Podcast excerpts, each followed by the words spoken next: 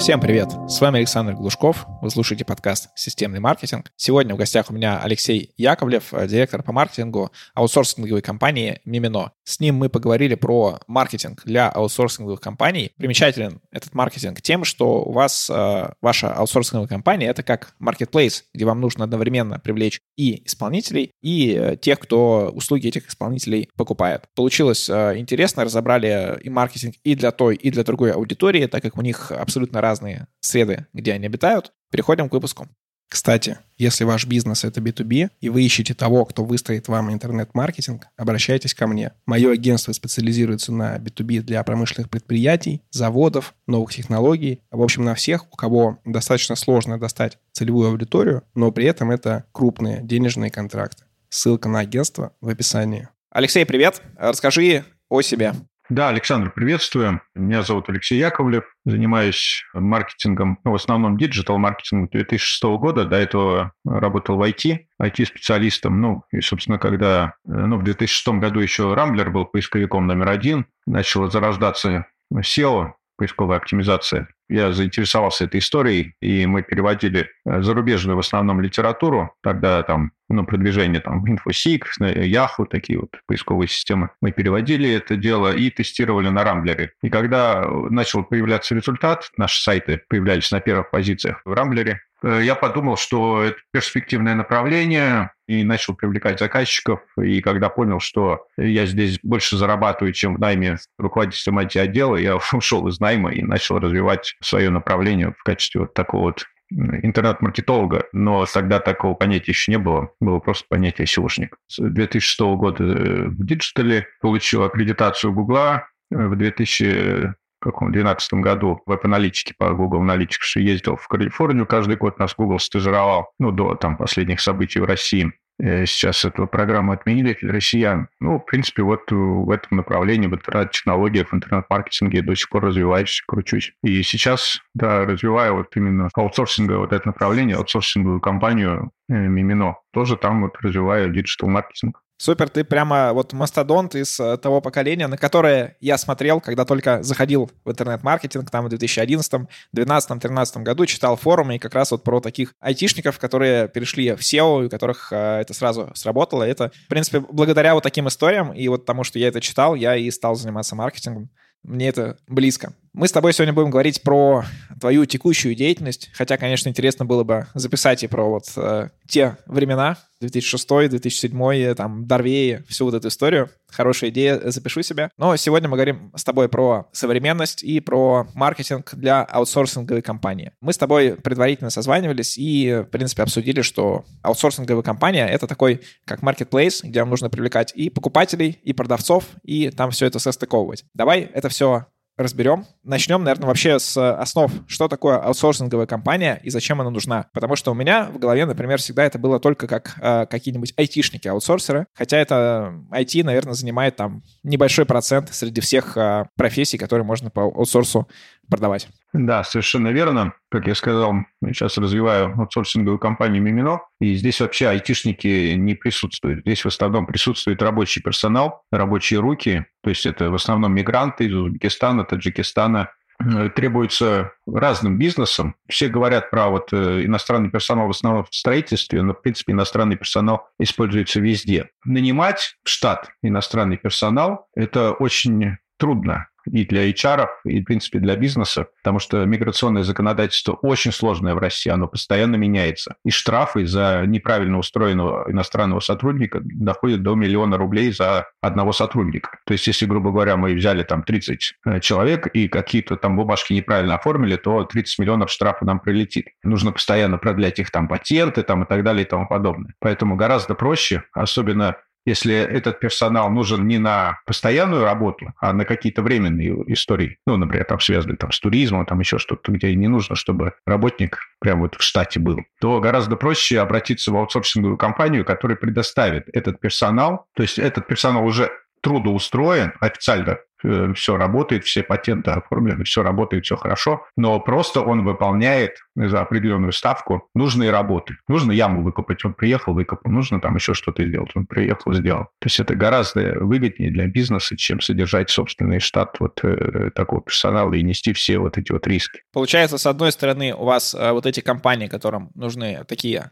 сотрудники, и вы должны привлечь эти компании, а с другой стороны, сами эти сотрудники, э, которых нужно привлечь, и места обитания этих двух аудиторий, наверное, совершенно разные. Кстати, по второй аудитории один раз мы пытались э, таргетироваться для одной э, МФО-организации, которая была нацелена как раз на мигрантов. Мы пытались найти какие-то вот готовые диджитал-инструменты, чтобы попасть в эту аудиторию. Там мигранты с патентами. И это было очень сложно. То есть э, мы там придумывали какие-то костыльные методы, костыльные способы, как там это можно взять, как это можно закрутить, но прям вот какого-то до конца решения не нашли. Выбери аудиторию, с какой ты хотел бы рассказать про привлечение с компаний или с сотрудников, и давай по ней пройдемся. Ну, давай начнем с сотрудников, потому что все-таки это рабочие руки. Если нет сотрудников, то как бы и некому работать, и некого предоставлять качестве сотрудников как я сказал, у меня огромный опыт в диджитал рекламе и диджитал маркетинге. Мы использовали и тестировали практически, наверное, все инструменты, которые только э, возможны. Что сработало, что не сработало. Мы точно поняли, что во ВКонтакте, например, мигрантов нет. То есть как мы не тестировали, конверсии было 0,0. То есть, в принципе, их нет. Мы проводили custdev ы, мы определяли, думали, что где, как их привлечь. Лучше всего сработали, как ни странно, одноклассники, потому что они все там есть, и Авито работа. Вот это два инструмента, которые вот просто must-have, кто занимается мигрантами, это два инструмента, которые точно нужно использовать. Яндекс не особо качает на вот эту вот B2C аудиторию, на мигрантов непосредственно. ВКонтакте, как я сказал, вообще не качает, то есть совершенно там нет нашей аудитории. Ну, Facebook, Instagram, понятно, сейчас заблокировано, это все не работает. Google тоже заблокирован, YouTube заблокирован, ну, реклама в смысле. Поэтому в основном это сарафанное радио, какие-то прямые такие вот контакты через э, сообщество мигрантов. Ну и вот, как я сказал, это одноклассники. Сейчас можно запускать рекламу в Одноклассниках через новый рекламный кабинет ВКонтакте. И это Авито работа. Там отличный инструмент. У нас там, ну, там тоже есть ряд инструментов, которые позволяют оптимизировать, собственно, затраты. То есть там нужно использовать не один э, кабинет, а несколько кабинетов для того, чтобы вот такой поток был. Потому что нам одно дело найти одного-двух, это не проблема. А когда идет речь для большой аутсорсинговой компании, когда нужно сотнями привлекать этих самых мигрантов, то здесь уже нужно применять определенные э, диджитал-инструменты, в том числе такие, я не сказал, что они прям черные методы, да, вот как ты рассказывал про Дорвей, там еще что-то. Но все равно это тоже несколько нужно создавать э, авито-кабинетов, и только таким способом можно такие объемы обеспечить. Скажи, а вы вот э, сотрудников ловите на каком этапе? Когда они уже приехали, уже получили патент, или также применяется те, кто еще не приехал, условно, там, берем какую-нибудь страну СНГ, и вот они еще находятся там, только собираются там через там, месяц-два ехать. Работаете ли с этой аудиторией? Отличный вопрос. Э, да, процентов 80 мы привлекаем тех, кто уже здесь, кто уже приехал, и процентов 20 мы ловим тех. Просто это довольно-таки затратная история перевозить, например, граждан там в Узбекистан, и здесь еще есть большой риск, что когда мы их сюда привозим, оформляем все документы, патенты, разрешения на работу и все остальное, то мы же не будем их цепями привязывать. Кстати, есть огромная проблема среди мигрантов, и они это знают, они это боятся, рабство. В России мигрантов э, паспорта отбирают и сажают в рабство. И на кирпичный завод в Дагестане.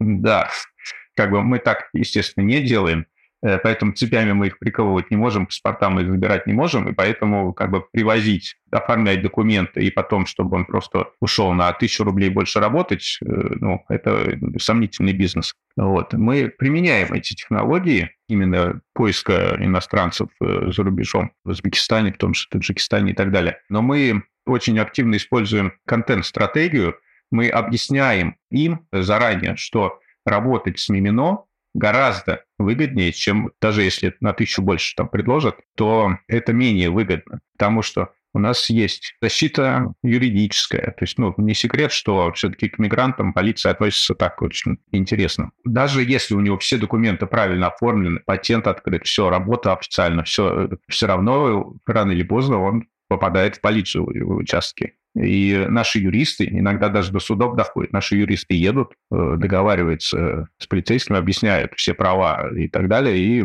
этих иностранных граждан, они прям плачут иногда, что типа спасибо, вы нас спасли и так далее. Поэтому мы им объясняем, что у нас компания очень такая доброжелательная, мы очень хорошо относимся к разным народам, мы понимаем, что рабочие руки – это хорошо, это для развития России очень необходимо и так далее и тому подобное. Просто очень такое предвзятое отношение к мигрантам иногда есть. Но мы же понимаем, что никто не виноват, что там Советский Союз распался, и человек в один прекрасный момент оказался мигрантом. То есть сегодня я был вроде гражданин Советского Союза, а завтра я вроде как уже изгой, да, получается. То есть мы им рассказываем, что мы хорошо относимся и отслеживаем, чтобы вам вовремя платили зарплату, чтобы у вас не было проблем там с полицейскими и так далее и тому подобное. Многие это как раз и ценят, и поэтому они не уходят, даже если им предлагают там, несколько тысяч рублей больше, они говорят, да нет, мы уже как бы привыкли работать, это надежная компания, и мы будем работать лучше с ними ночью, непонятно, куда идти. Слушай, да, интересное такое э,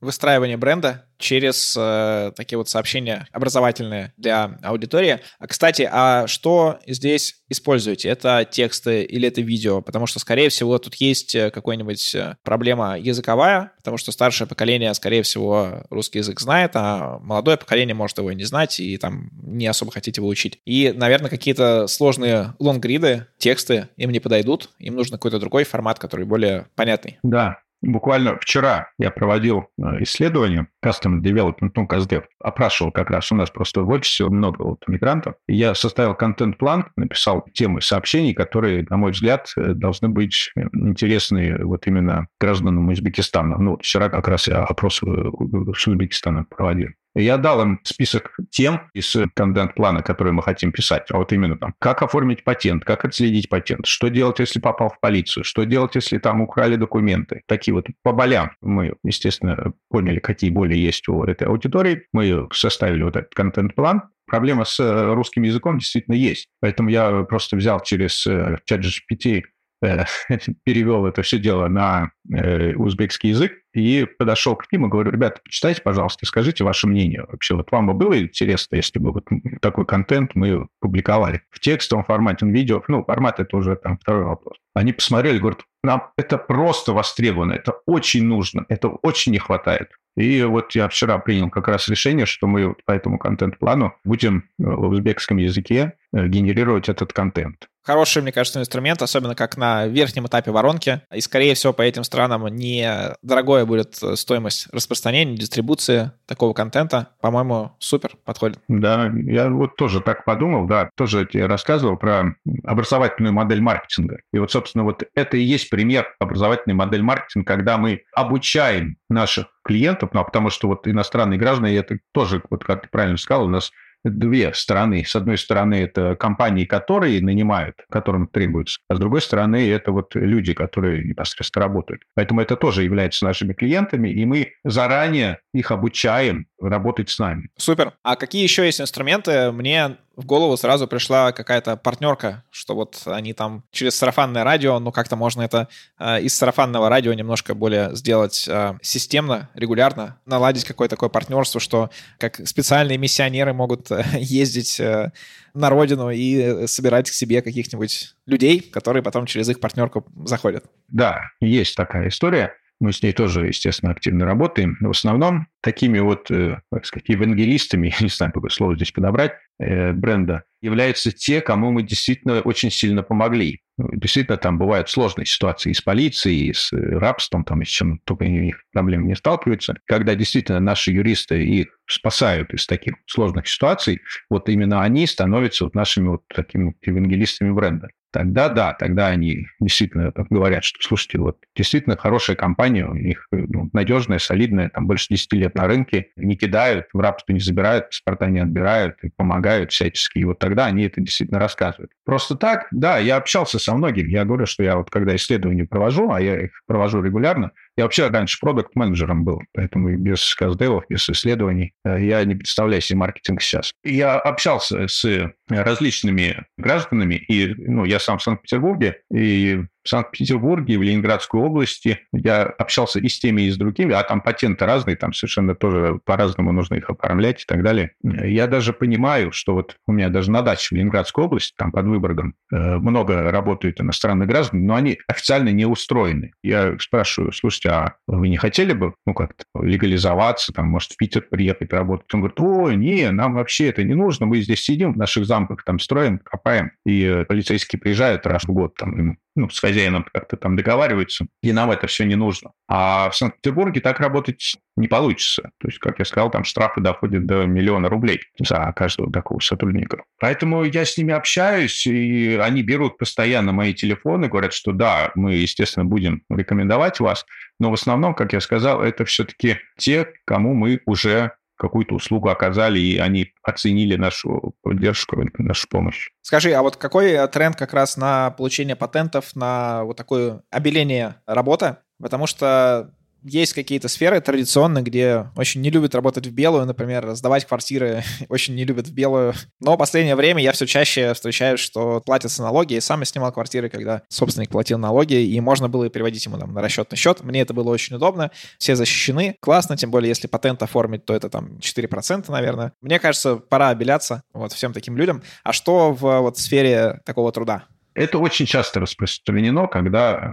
люди не имеют ни патентов, ни официальной регистрации, ничего. Просто в черную живут. В Питере этого практически нету. Ну, в том плане, что все-таки боятся. Потому что постоянно эти проверки, постоянно это все. МВД, штрафы и так далее. Насчет вот области, ну, как я сказал, вот когда я проводил такие опросы, мне сказали, что просто хозяин не платит, а им как бы тоже со своих как бы заработанных денег тоже не хочется лишние деньги тратить на эту всю историю. Тренд, конечно, идет в сторону обеления, но пока это все-таки больше города-миллионники, где все-таки работают белые в основном. Регионы, области, наверное, процентов 70 работают нелегально. Супер. Давай перейдем ко второй части. Это тем, кому нужны эти сотрудники. Как вы привлекаете таких клиентов? Здесь э, видится, что, наверное, здесь больше инструментов более понятные традиционных инструментов, наверное, какие-нибудь традиционные виды рекламы? Расскажи. Да, здесь мы используем и офлайн, и онлайн рекламу. По офлайну это всякие форумы, типа форум труда.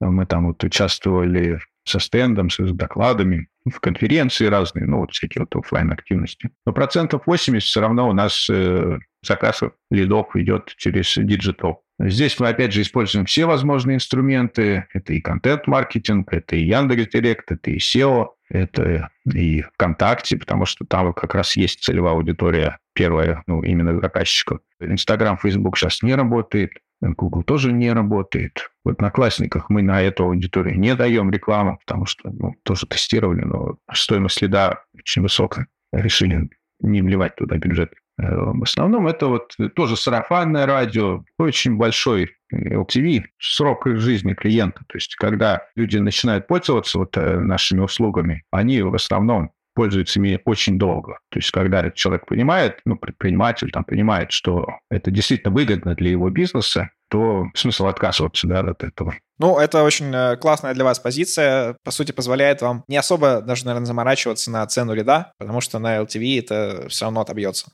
Ну, да, но все равно, естественно, мы считаем все эти показатели, измеряем, что выгоднее, что невыгоднее. Партнеримся мы с э, компаниями, это в основном строительный бизнес, э, там крупные застройщики, с ними партнеримся, и э, они нас даже начинают рекламировать. То есть есть множество небольших строительных компаний, а есть огромные холдинги, да, вот эти с холдингами, когда мы партнеримся, то вот эти все небольшие строительные компании, они уже идут по рекомендации вот этого холдинга к нам за рабочими руками, за рабочим персоналом. Классно, мне стал интересен этот бизнес. Вот. Мне кажется, вообще классная модель и такая достаточно универсальная. И вы и той, и той стране действительно не являетесь просто каким-то посредником, который перепродает кого-то, а вы прям и тем, и тем даете им то, чего им не хватает, и снимаете с них э, много геморроя. То есть, мне кажется, это такой здоровый marketplace а не подминающий под себя, забирающий все там какой-нибудь условный, как Wildberries, да? Ну, это довольно-таки сложный бизнес. Если там ты этим заинтересовался, тебе нужно будет долго очень в этом разбираться, потому что, как я сказал, миграционное законодательство очень сложное, постоянно меняется, нужно постоянно держать руку на пульсе, нужно отслеживать вот это вот огромное количество патентов, чтобы граждане были оформлены легально. Если что-то поменялось, а все же граждане оформлены на нашу компанию, то есть, ну, представляете, да, если штраф э, миллион за сотрудника, а у нас там этих сотрудников оформлено там, тысячи, тут э, стоимость ошибки очень велика. Поэтому это довольно-таки сложный бизнес, и он не настолько сильно маржинальный. Ну да, это скорее такой LTV бизнес, а не то, что там каких-то допах там собрать денег. Расскажи какие-то интересные лайфхаки или вот э, какие-то подходы, которые у вас сработали на той или другой аудитории из последнего? Из последнего, ну, то, что вот я говорил, что мы будем тестировать это вот э, статейный контент-маркетинг э, на иностранных языках, я думаю, что это даст хороший результат. То, что лучше всего у нас сработало для поиска вот иностранного персонала, это Авито работа, и мы сейчас расширяем количество аккаунтов, увеличиваем и так далее, расширяем вот этот канал. По поводу одноклассников, вот сейчас в новом личном кабинете ВК появилась возможность, ну, раньше только через MyTarget это можно было делать. Сейчас можно прямо из э, личного рекламного кабинета ВКонтакте давать рекламу на Одноклассники. Я с этим пока не разобрался. Ну, у нас есть, я просто как руководитель отдела маркетинга, да, в, вот в Мимино, у нас есть, конечно, таргетологи и так далее, но у меня такая вот, я не знаю, 2006 года выработалась привычка, что я сам должен сначала разобраться во всем, а потом уже ставить задачи, ну, кому-то делегировать. Ну, просто иначе я не могу контролировать результат. То есть мне вешают на уши какую-то лапшу. Я не понимаю, правда это, неправда и так далее. Поэтому я вот сейчас вот э, сам протестирую вот этот э, новый рекламный кабинет ВК на Одноклассники. Я думаю, что тоже даст хороший результат. Как я сказал, в непосредственно в ВК, в Директе вообще вот просто как слим бюджета эти рекламные каналы для вот этой аудитории будет. Но вот те, что я выше перечислил, вот они дают хороший результат. Супер. Мне кажется, мы хорошо разобрали, как работает маркетинг в аутсорсинговых компаниях и для привлечения и продавцов, и покупателей, и зачем это вообще нужно. Напоследок дай э, какие-то советы тем, кто работает в подобных нишах, которые можно условно ну, назвать маркетплейсами. То есть это там и биржи копирайтинга, и биржи чего-то еще, где вам нужны и исполнители, и покупатели. Вот э, на что им лучше всего концентрироваться? Ну, здесь очень нужна подготовка. У меня просто был опыт запуска именно с нуля таких вот маркетплейсов. И здесь нужно понимать, что есть... Я вот просто развивал фотопроект, там тоже как маркетплейс э, был. И там очень важно, чтобы как бы единовременно были и заказчики, и исполнители. То есть когда есть много заказчиков, но нет исполнителей, ну и что толку? Они не будут ждать. Им нужно яму выкопать сегодня там, или завтра, а не через месяц, не через два. То есть здесь нужно сначала подготовить какой-то подготовительный такой этап, он занимает иногда несколько месяцев, и потом вот это вот э, вливание бюджетов, чтобы в единицу времени это все запустилось. Сначала такая глобальная подготовка, и потом такой резкий старт. Это для любого маркетплейса, это очень актуальная история, ну, потому что без баланса вот этого исполнители и рабочие руки маркетплейс никогда не выстрелит. Конечно же, те инструменты, которые я перечислил, которые работают у нас, они могут не сработать даже в другой аутсорсинговой компании, поэтому нужно тестировать, потому что у каждой компании, даже вот схожего бизнеса, разные подходы, разные миссии, я не знаю. Если у нас, у нас даже слоган нашей компании – это там иностранцы как дома. То есть мы очень трепетно и с заботой к ним относимся, как к людям. А с кем я сталкиваюсь, и даже вот, опять же, когда исследование проводил, очень такое иногда я вижу негативное отношение работяга там, типа, я тебе сейчас бабок дам, и ты, типа, иди работай, и ты там палками буду по пяткам бить. Да, это такой э, подход, как э, у меня у знакомого, он мне про это сказал, не знаю, лет 20 мне это было, и для меня это было так сначала дико, про то, что он воспринимает всех сотрудников как бизнес-юниты, и для него это не конкретный человек и так далее, а это просто такое вот приспособление, и вот он может воздействовать на него деньгами. Вот мы относимся совершенно не так, мы наоборот, мы им помогаем воссоединить семью, мы заботимся, чтобы там, ну, как-то у них в семье было все хорошо, чтобы у них, ну, как-то вот, чтобы они действительно чувствовали в России себя как дома. Только в этом случае они ценят это и относятся к нам тоже как к хорошему работодателю, а не как к бизнес-юниту.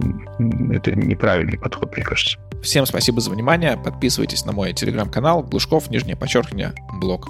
Пока.